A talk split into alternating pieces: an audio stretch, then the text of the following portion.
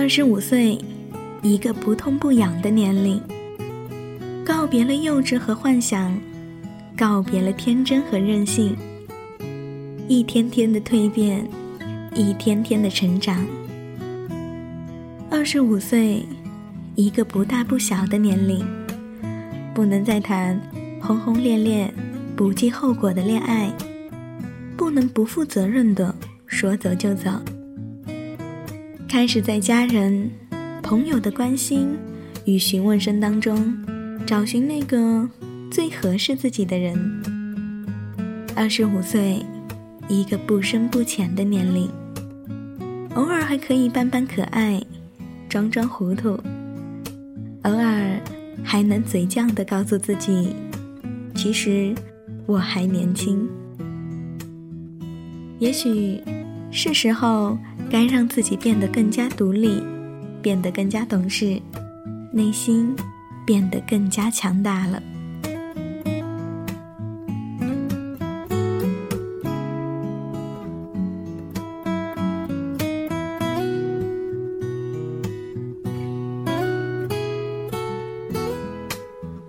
我今年二十五岁，还是单身。其实并没有觉得单身有什么不好。因为我可以自由自在的做任何我想做的事情，当然家里面会催，但是最起码你要遇到一个感觉对的人才可以。我现在的工作是一个很平凡的工作，普普通通，但是我还是很喜欢这份工作的，我想我会一直做下去的。我觉得二十五岁是一个坎儿，你会在意起来很多你以前不在意的东西，比如别人的目光、别人的看法，你还会做出一些改变，就像从素颜变成淡妆，从马尾变成披肩发。从平底鞋变成高跟鞋，有的时候在路上看到放学的孩子，突然就觉得真的是好青春啊，有一种自己已经老了的感觉。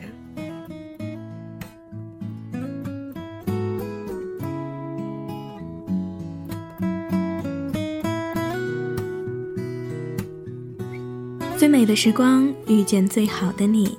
Hello，大家好，这里是 M Radio 网络电台的听说栏目，我是草莓。今天和大家分享的是来自于苏听风的书信。这封信是苏听风送给他二十五岁表妹的。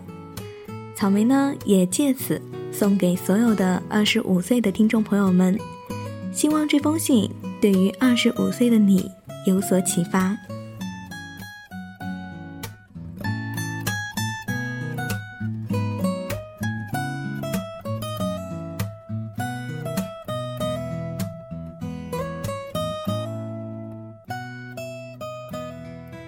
亲爱的表妹，在过去的近十年的时间里，我们只是每年过年的时候见上一面。于是，在这一年又一年短暂的相聚时光里，看着你一点一点的长大，从一个叽叽喳喳的丫头，长成一个善解人意的大姑娘。以前的你。总是穿着黑灰系列的衣服。你说，因为太胖了，所以要用黑色的衣服掩盖住。你平时并不爱装扮自己，但是却十分注意这一点。今年见到你的时候，黑色不见了，流行的橙色穿在身上。小胖的你站在我的面前。顿时觉得眼前一亮。小胖的身材，在亮眼的橙色衣服里面，显得婀娜多姿。我说：“这才是年轻姑娘该有的样子。”你叹着气说：“不年轻了，已经二十五岁了，觉得已经老了。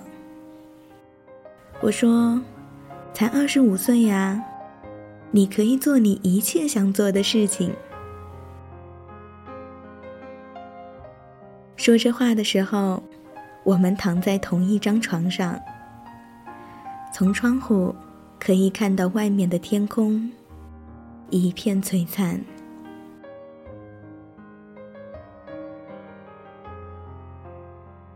我知道你说自己老了的原因，在你深深的叹气声中，我明白，这并不是时间造成的，而是你至今。还是单身，一个二十五岁的姑娘，还没有男朋友，这是件非常难过的事情。在过年的这个时候，更是一件难以提及、天大的事情。本来，你并没有觉得这有什么不妥，但是你的妈妈在过去的一年里。平均每三天打一次电话，软硬兼施，灌输着这个年纪没有对象是件非常不靠谱的事情。想想看，一百多次的诱导，你开始动摇，单身竟然是如此大的罪过。你在床上辗转反侧，除此以外。你还在焦虑着另一个问题，那就是前途的事情，也就是你的工作。你说现在的工作几乎可以说是一个鸡肋，工作内容十分清闲，几乎一眼可以望得到退休的生活。这样工作了几年后，如温水煮青蛙一般。离不开，也待得并不快乐。再说，如果现在的重点是找对象的话，那么，工作和找对象，这两头一头都不容易。夜已经很深了，窗外的星星依然璀璨。我本想劝谏你的，突然想起。曾经看到过张爱玲写的这样一篇文章。她说，小的时候，她家门前有一条小路。她的妈妈总不愿意让她走，原因是那条路上有很多的刺。但是她总是不信，于是有一次，趁他妈不在的时候，终于冲了过去。结果。可想而知。他后来说：“有些事情，别人说过一千次，我们都很难有什么体会，除了自己去试，才知道结果。”于是，我决定为你安排一次相亲。第二天早上起床后，我就开始很认真的搜索。家乡同学的各种未婚的弟弟、表弟、堂弟，最后锁定了一个小伙子，跟你年龄相仿。约定见面的时候，我知道你还是有些犹豫的。在你这个年纪，也许觉得相亲始终是一件很尴尬的事情。相亲的当天，你并没有刻意的打扮自己。表现的还算自然。和相亲小伙一起吃着火锅，我并没有意图去故意拉合你们两个。相反的，我跟你聊美好的二十五岁应该做的事情：去认真的护肤，养成良好的作息习惯，学会理财。认真对待生活的每一天。我跟你说这些，并不是花心思去缓解相亲的尴尬氛围，而是想让你明白，找对象并不是二十五岁的生活主旋律。就算是在相亲的现场，管理好自己，仍然是首先要务。相亲结束后，我并没有马上问你结果怎么样。在我看来，我并不打算这一次相亲就决定你的终身大事，甚至没有指望这一次的相亲就可以让你确定一个对象。你晚上打来电话，说相亲的小伙并没有太多的失望，是一件非常惊喜的事情。你说，聊天还是能聊得下去的，但是心里总是有道坎。我明白，这就是所谓的没有感觉。我并不想深究有无后文的事情，只是想让你明白，二十五岁，你还很年轻，并不急于在对象的这个事情上如此的纠结，但是。也务需拒绝与异性相处。你说，现在如果还没有对象，以后会不会很难找？我说，我曾在二十五岁的时间里相亲过五次，这些相亲对象每一个都具备了结婚的条件，但是我都放弃了，因为。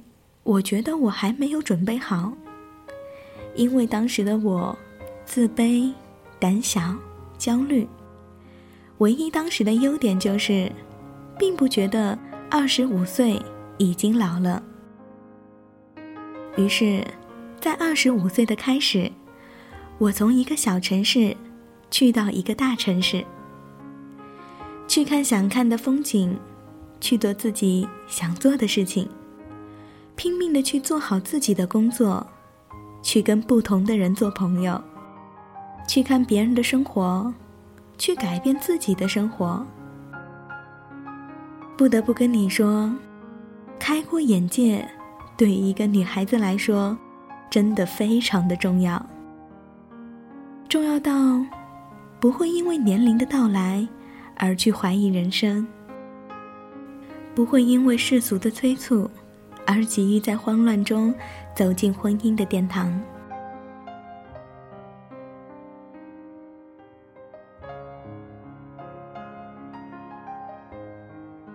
从那以后，我没有再去相过亲，因为我不会焦虑，不会再感到不安。而这些平静和笃定，全是在二十五岁到二十七岁。这两年的时间里，赚得的能量，那就是去经历，去体验更广阔的生活，找到自己认为重要的事情去做。这个事的主体，一直都是你自己是主角，而不能因为别人的思想而左右你。即使是你的妈妈，也不能让她去控制你的选择。或许，你之前一直会认为，有一个看起来不错的对象，也许就能解决当下的焦虑。会觉得，二十五岁的人生有了个交代。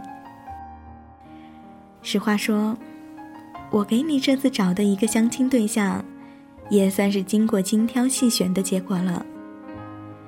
他大概是可以和你共度人生的。但是我知道，它的存在，并没有解决你的忧虑，而这，也正是我想让你看清的。你的困惑、担忧和夜不能寐，跟你有没有对象，其实一点关系也没有。最直接的关系就是，你没有一直坚信自己。以及对未来生活充满希望。这未来的路上，绝非通过他人到达，而是全都要靠自己独立行走来获得。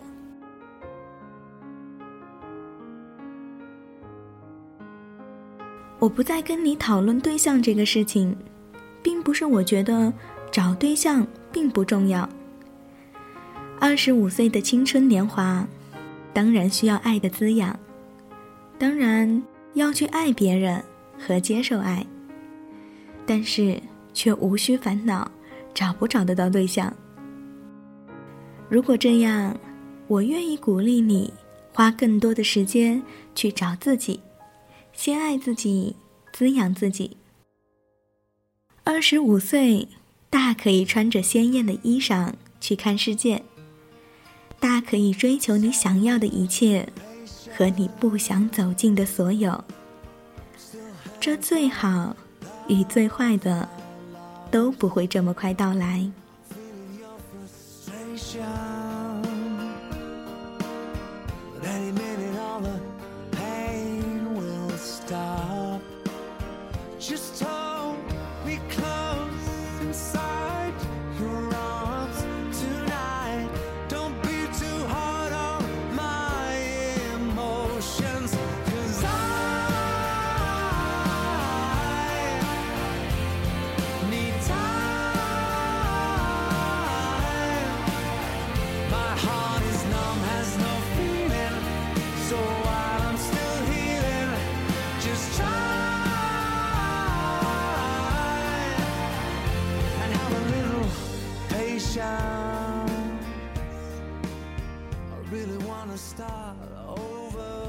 好了，文章到这里呢也就结束了。不知道现在的你在想什么呢？二十五岁就像一个分水岭，跨过了单纯与成熟。不管怎么样，年龄又算什么呢？我相信，只要心态好，即使是六十岁，也能活出二十岁的精彩。